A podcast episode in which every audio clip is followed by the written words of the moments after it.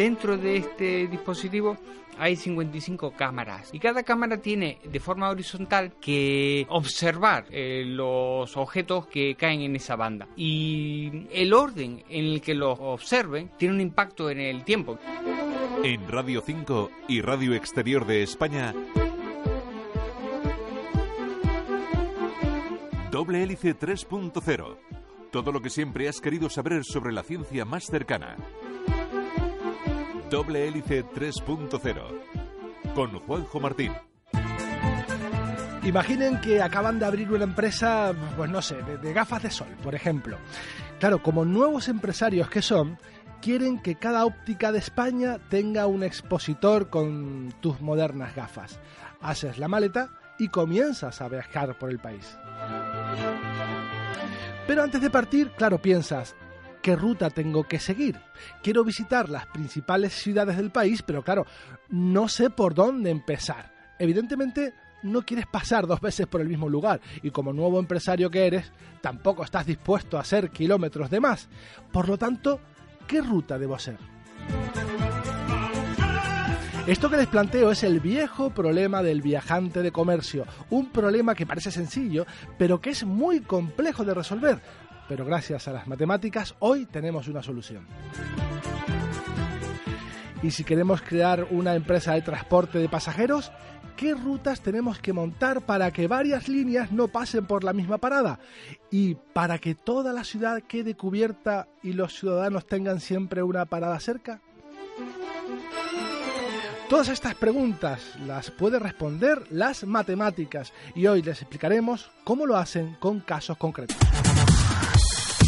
Doble Hélice 3.0 continúa en Internet. Síguenos en facebook.com barra doble hélice.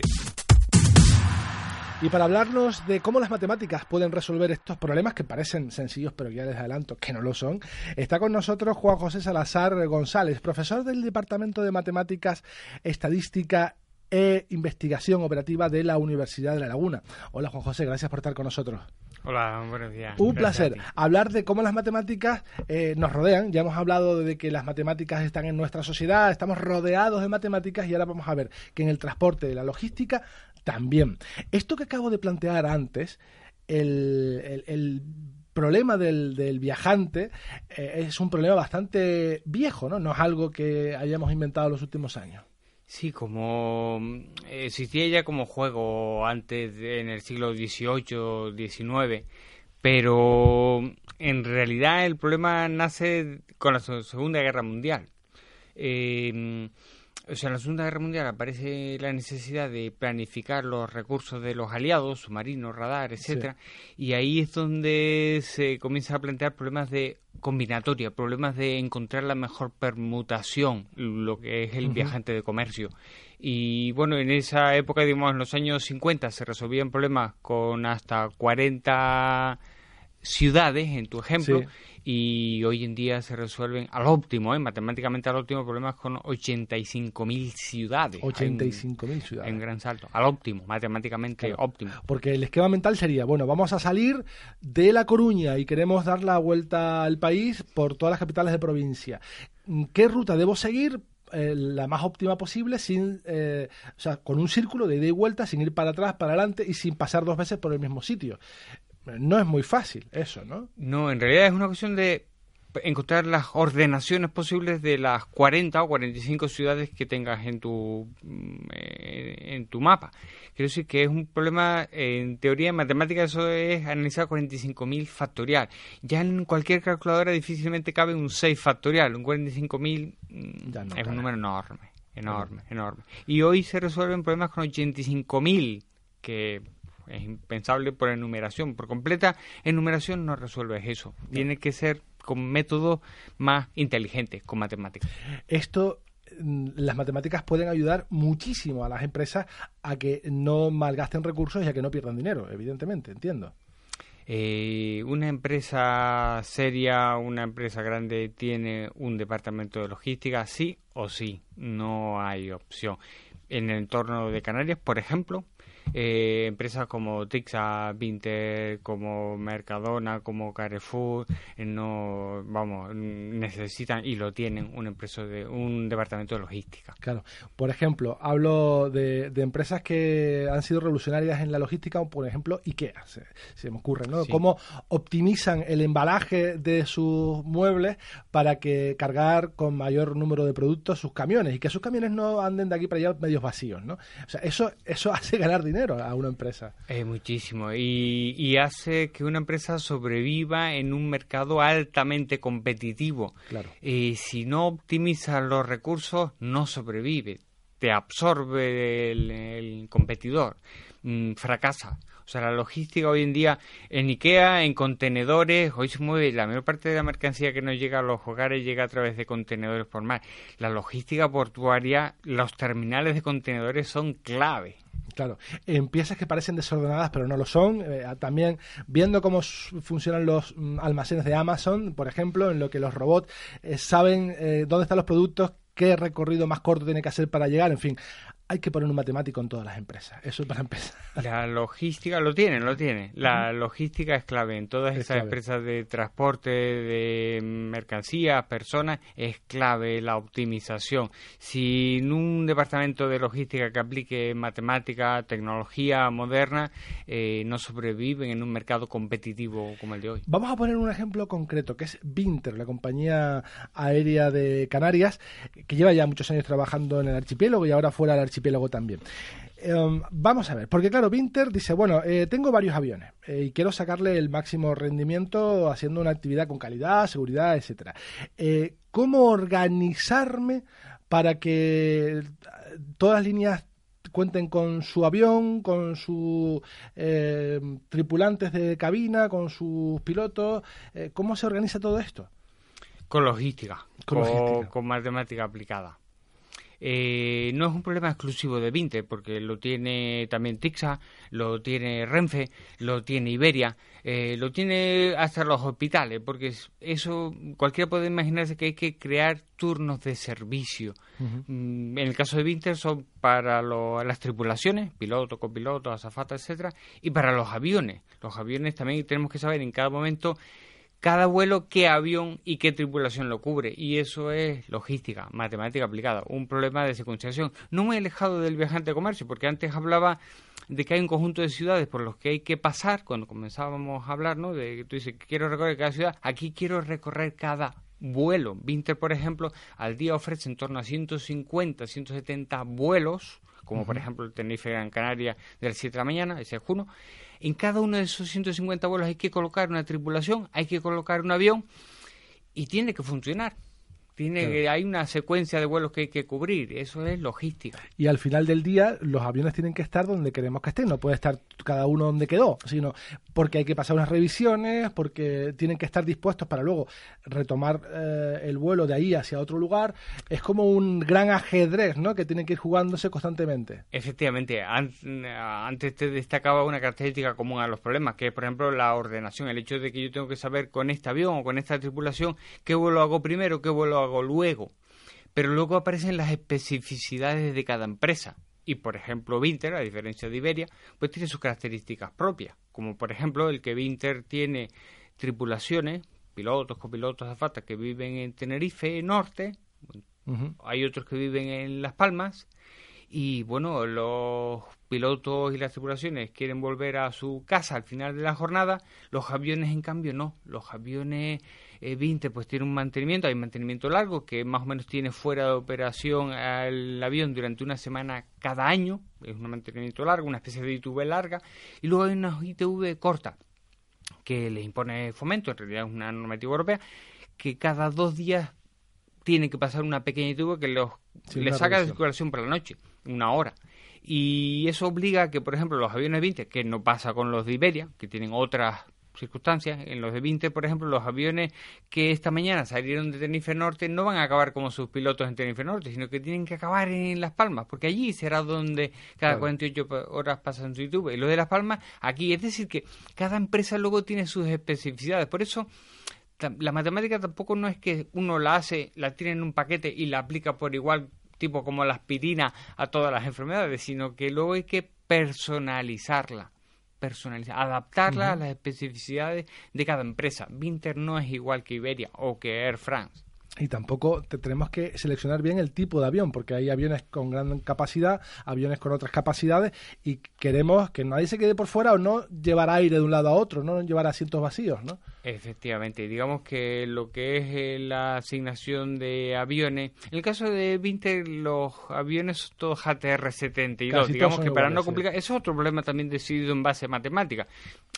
por, con sentido común también se deduce que es mejor tener todos los aviones iguales porque así necesitarás menos piezas de recambio. Digamos que en el caso de Winter hay una decisión como la que comenta, digamos que no es tanto el tamaño del avión, el número de asientos, que son todos ATR-72, sino eh, la operadora que lo va a realizar. Winter, por ejemplo, eh, hasta el año pasado tenía tres operadores, que es Winter, eh, que desde enero del año pasado ya no está, y Caner, que es la que ha ido surgiendo.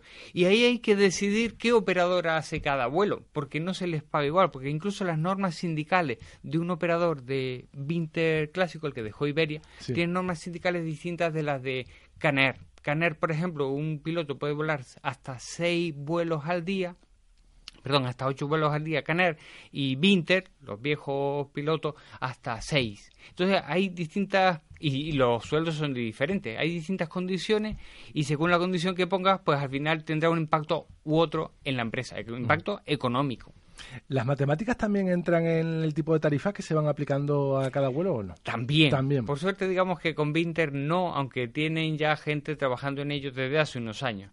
Eso se llama Revenue Management, es una palabra así inglesa, pero que en realidad viene que la aplican otras líneas aéreas hoteles también y tantas cosas. Quiero decir que el saber qué precio poner para, por una parte, estrujar lo más que se pueda al cliente, pero a la vez no perderlo, eh, eso se conoce como revenue management y es también matemática aplicada, economía. Ahora vemos que los, los precios fluyen eh, por minutos, o sea, eh, por segundos, ¿no? Vemos que depende de la demanda que haya. En, este momento el precio oscila de uno o a otro, ¿no? No es como un objeto que vale 4 euros y mañana vale 4 euros, sino que los precios se van moviendo y fluctuando a lo largo del día, depende de la demanda que haya, ¿no? Y hay mucha matemática ahí también metida. Sí, otra vez es eso se conoce en la literatura de matemáticas como revenue management y, consiste pues en, maximizar beneficios, para hablar claro, es maximizar beneficios, lo que conlleva no perder al cliente. Se aplica en, en, aviones, se aplica en hoteles y bueno, y yo creo que con el paso del tiempo pues se está aplicando para desgracia a los consumidores en más y en más. Todas algunas empresas incluso Juan José saben si ya te has interesado por ese producto o vuelo en, anteriores ocasiones y te van subiendo el precio poco a poco para agobiarte, para agobiarte para que lo compres ya lo antes posible, ¿no? Por la IP de tu, de tu ordenador. Sí, una, un área de la matemática aplicada que digamos que la matemática, el nombre matemático matemática no vende, al contrario, mucha gente produce que escalofríos, ¿no? Entonces digamos que con el tiempo se le ha ido buscando otro nombre. E inicialmente cuando esto nació, cuando nació el campo este de la matemática aplicada, eh, se llamaba investigación operativa, era con la Segunda Guerra Mundial. Pero luego se le ha ido cambiando de nombre, eh, programación matemática, eh, etcétera. Hoy en día ese mundo es data science, big data, data science, el estudio de los datos. Eh, estudio no para sacar la media, sino para optimizar lo que hay detrás, los clientes, los recursos, etcétera. Data Science es el nombre actual. Eh, Juan José, eh, ¿una empresa puede mm, triunfar o fracasar dependiendo de cómo mm, maneje este tipo de logística y de datos? Porque en unas conferencias que tienes colgadas en el grupo Goma al que pertenece, vi una lista realmente grande que desconocida de todas las empresas pequeñas, empresas aéreas que habían fracasado. Y no sé si el fracaso o muchos fracasos están detrás de una buena o mala logística. Ah, sin duda. Sí. Sin duda, sin duda, no cabe duda. Eh, Vinter es un ejemplo de ello. Eh, podríamos hablar de, varias, pero centrándonos en líneas aéreas regionales, eh, es decir, no, no hablo de Fran o KLM, etcétera, sino de líneas aéreas regionales, y centrándonos en España, entre el año 2000 y el 2015 cerraba una cada año, cerraba una cada año. Algunos ejemplos que, que quizás suenen son Air Europa Express, que era de Mallorca, sí. Vinter Mediterráneo, que era de Málaga, Air Cataluña, Elix era una empresa de Granada y quizás pues en el entorno canario Islas Airways o Futura o Top Fly. Eh, son empresas, en Madrid, efectivamente, eh, son empresas que llevaron una, en fin, que cerraron por una gestión inapropiada de sus recursos limitados. Y precisamente Vinte sobrevivió, es una de las pocas líneas eh, regionales que hay en España, junto con el Nostrum, bastante apoyada por Iberia y bueno, Canary Fly que ha comenzado hace unos años y está en desarrollo. Pero Vinter Canarias ha sobrevivido a, a, la enorme presión que sobre todo en los años 2010 con la crisis eh, sufrieron las líneas aéreas eh, gracias a, la optimización. Ellos lo tuvieron claro. Eh, con optimización están todavía vivas y, les va bien. Vinter mueve 3 millones de pasajeros al año gracias a la optimización de sus recursos. Mm, y gracias a las matemáticas. Bueno, ahora vamos a dar paso a nuestro habitual reportaje. Ese tiempo, esos minutos que nos permiten respirar y coger fuerzas para seguir hablando, de, en este caso, de cómo las matemáticas se aplican a la logística, al transporte, al orden, al ordenamiento Hoy les queremos hablar de un estudio que llama la atención sobre los contaminantes químicos que pueden quedar, fíjense, en las prendas que compramos. Cada año 80.000 millones de prendas de ropa nueva se compran en todo el mundo después de pasar por un proceso de producción que lleva décadas en el punto de mira. En las aguas residuales de las fábricas de China, India y Bangladesh, donde se fabrica la mayoría de estos productos, se han encontrado numerosos contaminantes como el antimonio. Pero probablemente sean los compuestos de los tintes los más contaminantes para el medio ambiente y también para la salud de los trabajadores en las fábricas textiles. En los últimos años, numerosos estudios científicos han mostrado evidencias de los efectos adversos en las personas que trabajan directamente en la producción textil.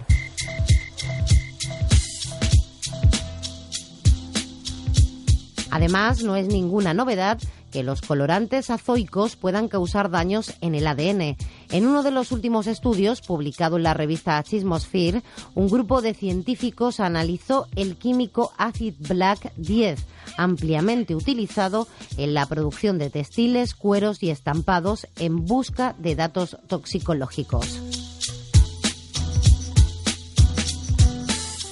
La conclusión es clara. Los hallazgos indican que la exposición de los seres humanos y la liberación del compuesto en el medio ambiente pueden provocar efectos adversos debido a su actividad dañina para el ADN. Expusieron estos investigadores que estaban liderados por la Universidad Luterana de Brasil.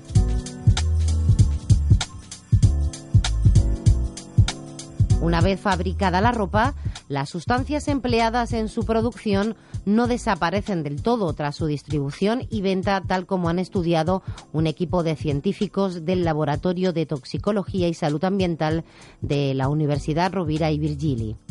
A pesar de que para muchos de estos compuestos peligrosos existen medidas de regulación en la Unión Europea, los países donde la ropa se fabrica tienen menos restricciones ambientales y no mantienen un control estricto de su presencia en los textiles. Además, en Europa la legislación sobre el impacto en la salud de los consumidores por la presencia de estas sustancias en la ropa es poco clara al respecto. Para los científicos sería necesario que los organismos reguladores legislen para poder definir qué riesgos pueden ser asumibles y estas cifras dependen del rigor de cada entidad. En Radio 5 y Radio Exterior de España, doble hélice 3.0 Continúas en doble hélice 3.0 Radio 5 y Radio Exterior de España. Hoy estamos hablando de un tema realmente interesante y seguramente eh, no muy conocido. La aplicación matemática que hay detrás de las rutas aéreas, de que a una compañía aérea le vaya mejor o peor, de por qué una línea de autobuses o guagua, si nos están escuchando en, en Canarias, pasa por un lugar y no por otro. Estamos hablando de esta matemática aplicada a la logística con Juan José Salazar González, que es profesor del Departamento de Matemáticas, Estadística e Investigación Operativa de la Universidad de La Laguna. Eh, Juan José, mm, antes hablábamos de Vinter y la organización que ha tenido logística que la ha hecho sobrevivir a la crisis por la que todas las empresas pasaron allá por el año 2010. Um, ahora vamos a hablar de otro tipo de, logística. Por ejemplo, una mm, compañía de, de, guaguas urbanas, interurbanas, por ejemplo, tiene que eh, diseñar unas paradas y colocarlas en lugares donde haya población. Y además tiene que saber que no se van a sobreponer eh, o van a pasar dos líneas por el mismo lugar a la misma hora, por ejemplo. Y ahí tocan a la puerta de la Facultad de Matemáticas, ¿no? Deberían de tocar más, efectivamente. Porque esto lo podemos hacer, perdona, Juan José, con un planillo, un mapa y un lápiz en la oreja, o podemos hacerlo bien hecho. Efectivamente, digamos que con el sentido común muchas empresas van bien, pero si aplicase matemática podrían ir mejor. Eh, por ejemplo, eh, Winter, por seguir con el ejemplo de antes, ya se hacían los turnos de servicio manualmente, pero aplicando matemática lo hace mucho mejor. Y eso no significa reducir puestos de, trabajo, que uno puede decir, ah, pobrecitos los que lo hacían manualmente, que lo hacían a la calle. No, ahora esa gente se puede dedicar con más sosiego a otras cosas, también de logística, de más incerteza que, que antes, como por ejemplo qué hacer cuando hay neblina, etcétera. Quiero decir que antes dedicaban menos tiempo porque tenían que hacer una rutina complicada, una especie de sudoku difícil, que era eh, asignar vuelos que lo hacían con sentido común pero que la matemática se los mecaniza y se los da óptimo. Seguro que con matemática sale una solución que luego el competidor no mejorará porque es matemáticamente la mejor. Es que podemos aplicar esto a todo, pensando un poco, a micrófono cerrado antes. Las rutas de recogida de basura también, claro que se pueden optimizar. Sin duda, muchas ciudades por ahí eh, lo hacen, lo aplican. Eh, muchas empresas, eh, es un problema de logística. Hay que saber cada noche, en función de histórico, pues por qué puntos pasar, cuánta basura hay que recoger, cuántos camiones asignar, etcétera. Porque al final hay que acabar. O sea, esto no es teoría.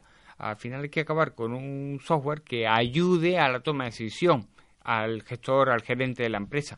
Y en la recogida de residuos efectivamente es clave. Por desgracia, digamos que pues en Canarias a nosotros en la Facultad de Matemáticas no nos han tocado, nos tocarán. Nos tocarán, nos tocarán, porque eh, como decíamos, mm, eso diferencia una empresa exitosa de otra que no lo puede ser, o de ahorrar costes. Es verdad que la Universidad de La Laguna siempre ha estado abierta para colaborar con cualquier empresa y no solo han colaborado con empresas de transporte, también colaboran y ya veremos de qué manera tan interesante con el Instituto de Astrofísica de Canarias, con el Gran Telescopio Canarias. También tenían una especie de ruta no que hacer, ¿no? Pero muy, muy diferente. Efectivamente. Digamos que entre la universidad y el instituto hay muchísimas colaboraciones en campos de física, etcétera. Pero concretamente con nuestro grupo es en la optimización de... Nosotros estamos trabajando en la optimización de uno de los instrumentos innovativo eh, que tiene el Gran Telescopio de Canarias, que se llama EMIR, es de un espectógrafo multiobjeto de infrarrojo. Mm, por abreviar, es una especie de gran dispositivo que cogido una foto del cielo, que puede tener pues 200, 500 estrellas, por decir una forma, objetos a observar, eh, dentro de este dispositivo hay 55 cámaras, una encima de la otra. Y cada cámara tiene de forma horizontal que eh, observar eh, los objetos que caen en esa banda. Y el orden en el que los observen tiene un impacto en el tiempo. Quiero decir que el, EMIR es un instrumento eh, disponible, costoso, disponible en un tiempo limitado para el investigador. Y optimizar ese tiempo limitado es un problema de matemática aplicada. Y estamos en ello. No es un problema muy diferente del problema del viajante de comercio. Digamos que hay 55 viajantes, cada uno tiene que recorrer sus estrellas. Algunas estrellas tienen que ser recorridas por dos viajantes, que en este caso son pues dos pequeñitas cámaras, y la logística asociada a ese EMIR es un problema de optimización en el que también la matemática ayuda. ¿Y ya está resuelto o están en ello? Estamos en ello, tenemos ideas, algoritmos siempre son mejorables, eh, mejorables en cuanto a tiempo, no en cuanto a calidad de solución. Siempre encontramos lo óptimo, pero digamos que si podemos resolver problemas de 500 objetos hoy, pues nuestro objetivo es mañana acabar con un algoritmo que resuelva 600, 1000, 2000. Siempre tenemos. la limitación del tamaño es un desafío. Siempre queremos resolver problemas mayores. Antes hablaba de que del viajante de comercio eh, se resolvían hace 50 años problemas con 45, 50 ciudades. hay desafíos que tienen problemas con hasta un millón de ciudades y que lo hagamos con un millón, con dos millones, con cinco millones, depende solo de la ingeniería matemática que se le pueda ocurrir a un matemático, de atajos matemáticos que pueda hacer, o la capacidad que tiene un ordenador de gestionar todos esos datos. Eh, la informática ha ayudado muchísimo, el hardware ayuda muchísimo. No cabe duda de que el logro de resolver el problema de viajante con 80.000 ciudades eh, se apoya fuertemente en, el, los ordenadores, en el avance de la tecnología. Pero no basta la tecnología. Un ordenador puede ser el doble de rápido, pero si no eh, aprovechas ese recurso con ideas de logística, de, de matemática, eh, no, no lograríamos los éxitos que hay. Eh, quiero decir, no podemos negar que la informática ha ayudado, pero no es el único punto. es el hardware y es el software. Y yo con matemática aplicada hablo más de software que de hardware. Claro. Aún está la mente del matemático, el lápiz y el papel, ¿no? Para iniciar ese trabajo. Identificar las incógnitas y las vías de escape, las vías de solución para hacerlas es clave la logística, las ideas. Digamos que, el, por ejemplo, el problema del viajante es un problema difícil. Se sabe, en fin, que, que no es un problema eh, que una máquina podrá o se cree que no podrá ser resuelto de forma sencilla. Pero las ideas ayudan a acelerar el proceso. No basta solo con la máquina. Uno en un ordenador puede tener dos procesadores, cuatro procesadores, puede ir cuatro veces más rápido, pero necesitas ideas eh, que realmente aprovechen esos recursos. Y Juan José, ¿crees que la inteligencia artificial, que ahora está, está avanzando, puede sustituir al matemático y bueno, dedicarse ellos a, buscar soluciones nuevas a estos problemas? Yo diría, la inteligencia artificial tuvo un gran boom pues hace 10 años, efectivamente. Eh, no era un competidor de la matemática, era simplemente en cierto modo era hasta un cambio de nomenclatura, porque en matemática no vende. Cuando nosotros íbamos a Tixa, eh, a, Tixa para optimizar las y le decíamos que éramos de matemática, no ya trae algo, no. En cambio, si tú vas y le dices que vas a hacerle un algoritmo genético, un, algoritmo inspirado en, bio inspirado en, eso, atrae más. Entonces, digamos, la inteligencia artificial...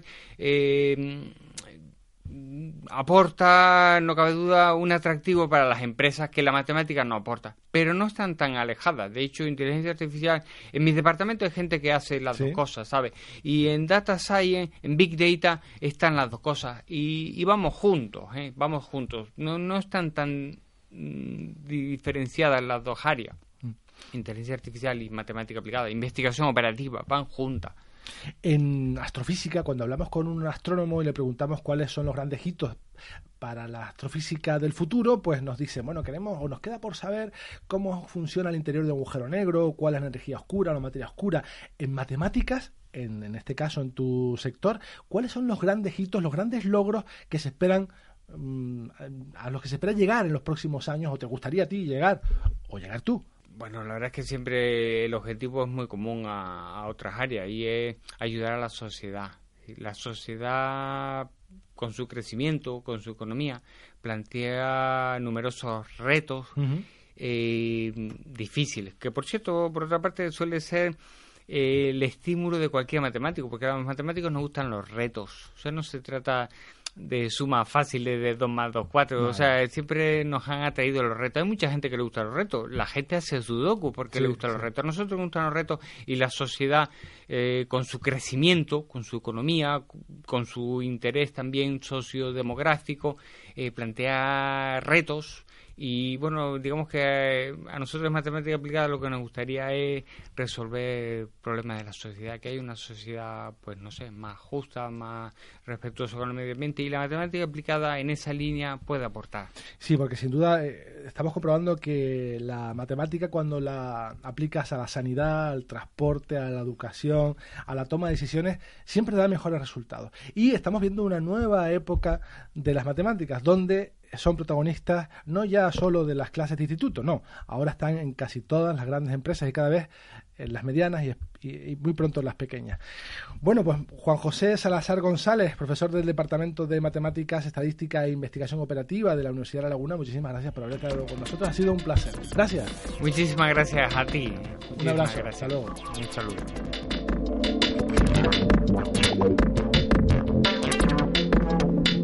Y este ha sido nuestro recorrido científico por hoy. El próximo sábado, mucho más aquí en Doble Hélice 3.0.